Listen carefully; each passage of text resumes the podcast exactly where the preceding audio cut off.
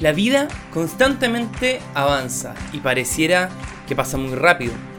En ella tenemos alegrías, pero también dificultades. Claret tenía a María como la estrella que guiaba su camino hacia Jesús. Sabemos que en este camino que no estamos solos. Por esto, a través de este podcast, queremos caminar juntos, dejándonos formar y modelar en la fragua del amor de nuestra Madre. Bienvenidas y bienvenidos al podcast María en tu Camino, con la pastoral educativa de la Fundación Claret. Comencemos. Hola a todos mis compañeros y compañeras de colegio, y a toda la comunidad educativa de la Escuela Especial y del Instituto Claret Centro y Campus. Me presento. Soy Isabel Rivas del segundo medio A, y hoy quiero compartir con ustedes en este jueves una nueva reflexión para este mes de María. Si la fe produce en nosotros alegría, a la inversa, la falta de alegría resienta la fe. Hoy María nos enseña el secreto de su alegría, engrandecer y confiar en la providencia amorosa de Dios. A menudo, el problema de la fe es la falta de alegría. La fe vacila cuando se cae en la tristeza y el desánimo.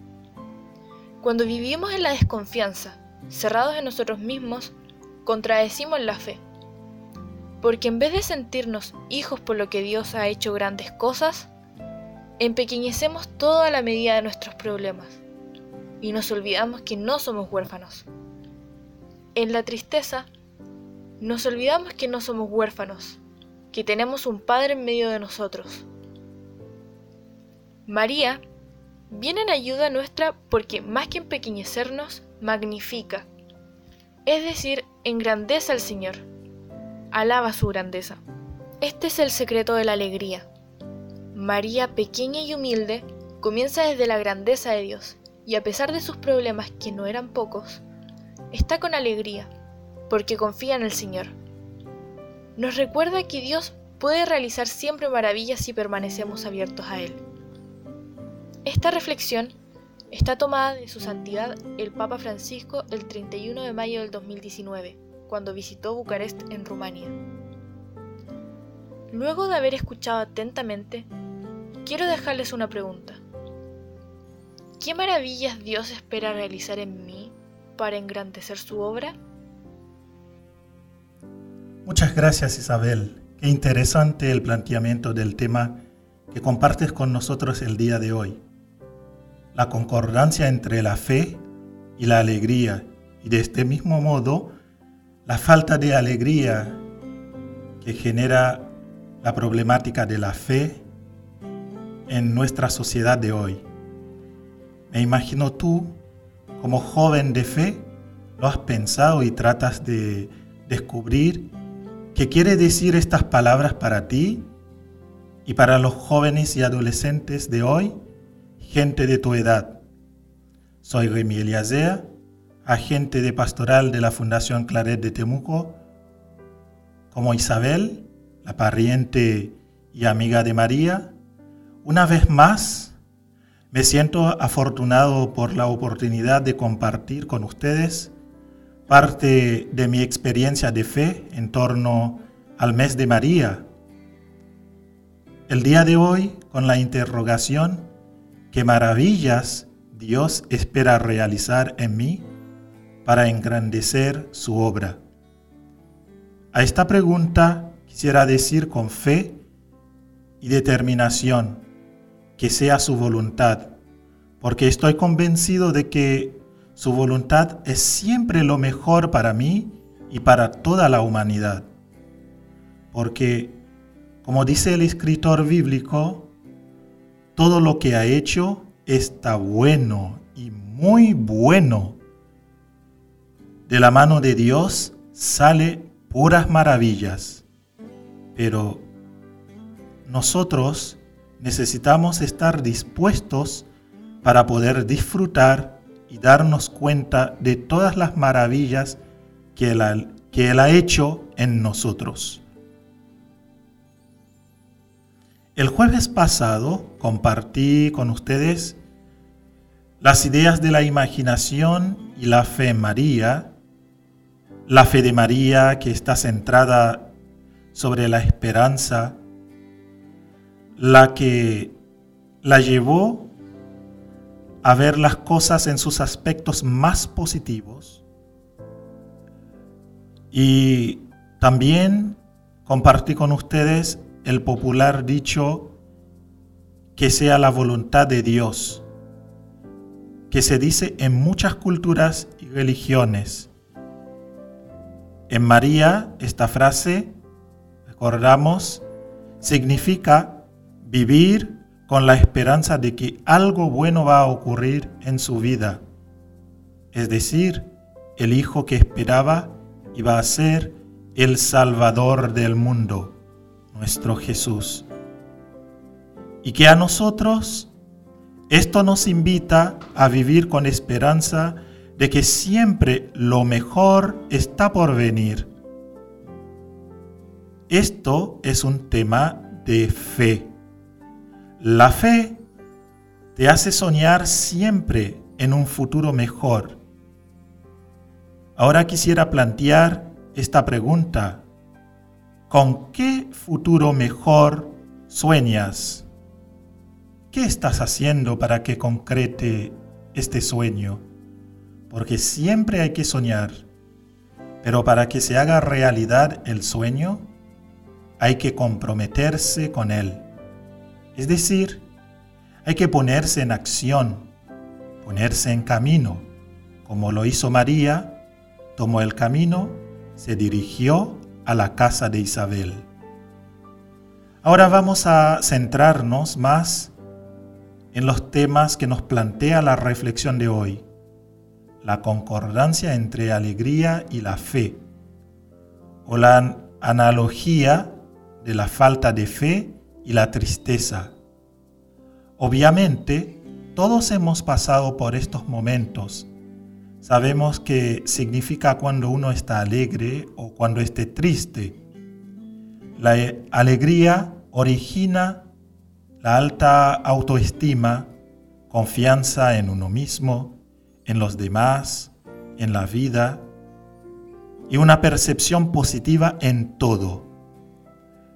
Lo que crea la confianza y la fe, mientras que la tristeza produce en uno la soledad, el cuestionamiento de todo, culparse a sí mismo por los problemas de la vida, pérdida de confianza y de fe en uno mismo, en la gente y en el proceso de la vida, igualmente produce desánimos en la reflexión del día de hoy, el Papa Francisco nos dice que el problema de la fe de nuestra sociedad es por falta de alegría, tristeza y desánimos.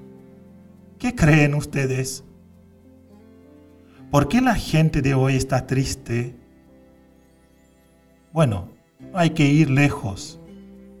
Podemos mirar nuestras vidas, a nuestras familias, a nuestros amigos, nuestros alrededores y preguntarnos, ¿estamos felices? ¿Y por qué vivimos tan estresados hoy? Bueno, las preguntas solo son para pensar. Es un disparador. Pero es cierto, todos experimentamos esto en nuestra vida. Cuando estamos contentos, confiamos y tenemos una percepción positiva de las cosas. Como por ejemplo, cuando todo anda bien en una relación, ya sea de amistad, de pareja, no cuestionamos nada. Confiamos totalmente el uno en el otro. Pero cuando pasa algo no tan positivo, o uno de los dos falla, allí surge el estrés, los llantos, la desilusión, la tristeza, los cuestionamientos. Perdimos la confianza el uno en el otro. Pero, ¿por qué perdemos la confianza en Dios? ¿Acaso Dios nos ha fallado en algún momento? Y si creemos que sí, ¿en qué nos ha fallado? ¿Y cómo nos ha fallado? María nos invita a abrir nuestro corazón para poder ver la auténtica acción de Dios en nuestra vida. Que seguramente, si llegamos a descubrir, diremos como ella, mi alma canta la grandeza del Señor. Ahora quisiera invitarles a reflexionar sobre el accionar de Dios. ¿Cómo obra Dios en la vida? Desde mi experiencia de fe y mi comprensión de la fe de María en Dios, que narra el Magnificat, la acción de Dios no está fuera de los acontecimientos concretos de la vida. Dios obra en lo que va aconteciendo, sin desmerecer la capacidad de las personas. Él manifiesta su ser en las personas. Por esto podemos decir que somos el taller donde Dios realiza sus obras. Pero, ¿por qué nos cuesta ver los detalles de la acción de Dios en nosotros? Creo que es por la idea que nos transmiten o la catequesis que recibimos. O también puede ser por las ideas que construimos de Dios. Y Dios no es una idea. Muchas veces olvidamos esto y las ideas pueden limitar lo que es Dios. Otra idea importante que aparece en la reflexión de hoy es la felicidad. María e Isabel están felices y contentas por los acontecimientos que vivían. Ahora te invito a tratar de recordar todo lo que pasó en la vida de estas dos mujeres. María con un embarazo un poco confuso e Isabel con un embarazo en su vejez y justo se quedó mudo su esposo, Zacarías. Situaciones complejas para ambas. En todo esto, ellas buscaron lo más positivo de los acontecimientos que pasaba en su vida. ¿Y nosotros? ¿En qué nos fijamos cuando pasa algo en nuestra vida? ¿Somos capaces de ver lo positivo o tendemos a centrarnos en aquel detalle negativo? Esto es similar cuando tenemos una hoja en blanco con un puntito de cualquier otro color. Si nos preguntan qué vemos, la tendencia de la respuesta va a ser, vemos un punto y nos olvidamos de la hoja. Los acontecimientos de nuestra vida son como esa hoja blanca, con el punto. Es solo una parte en la hoja. Es como mirar nuestra vida desde los dolores, que es una parte y olvidamos nuestra vida de manera holística. Ahí vienen los desánimos, la desconfianza, la soledad, los cuestionamientos y perdemos lo que es Dios. La actitud de María y de Isabel en el texto evangélico propuesto para esta semana nos invita a cultivar una percepción positiva de los acontecimientos que pasan en nuestra vida y por lo tanto no centrarnos en los aspectos negativos para poder vivir felices. Así, recobrar la confianza en la gente, en la vida y en Dios. Porque sin la fe no somos lo mismo. Nos falta algo, lo central lo esencial de la vida. Y que a ejemplo de María, Madre de Jesús, encontramos el verdadero sentido de las cosas que acontecen en la vida y que ellos y que ellas nos ayudan a vivir con fe en el Dios creador y bueno, como llamamos eh, a Dios los haitianos en nuestro idioma materno, Papa Bon Dieu, Papa Buen Dios, y así decir como María en el Magnificat, mi alma canta la grandeza del Papá Buen Dios, de Papá Bon Dieu. del versículo 46 de Lucas capítulo 1, donde María manifiesta las maravillas que Dios ha hecho en su vida y así pensar en las que Dios espera hacer en nuestra vida para engrandecer su obra en la cotidianidad. Invitamos nuevamente a Isabel a presentar una petición a Dios por la intercesión de María. Madre, ayúdanos a recuperar la alegría en nuestra vida personal, familiar y nacional. Esa alegría que parte de la confianza en sabernos amados por Dios, a quien confiamos nuestra vida con alegrías, tristezas, dificultades y esperanzas. Con María, roguemos al Señor.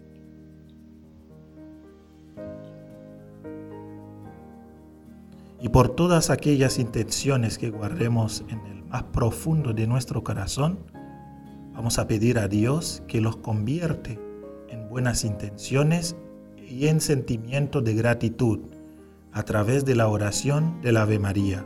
Decimos, Dios te salve María, llena eras de gracia, el Señor es contigo, bendita tú eres entre todas las mujeres y bendito es el fruto de tu vientre Jesús.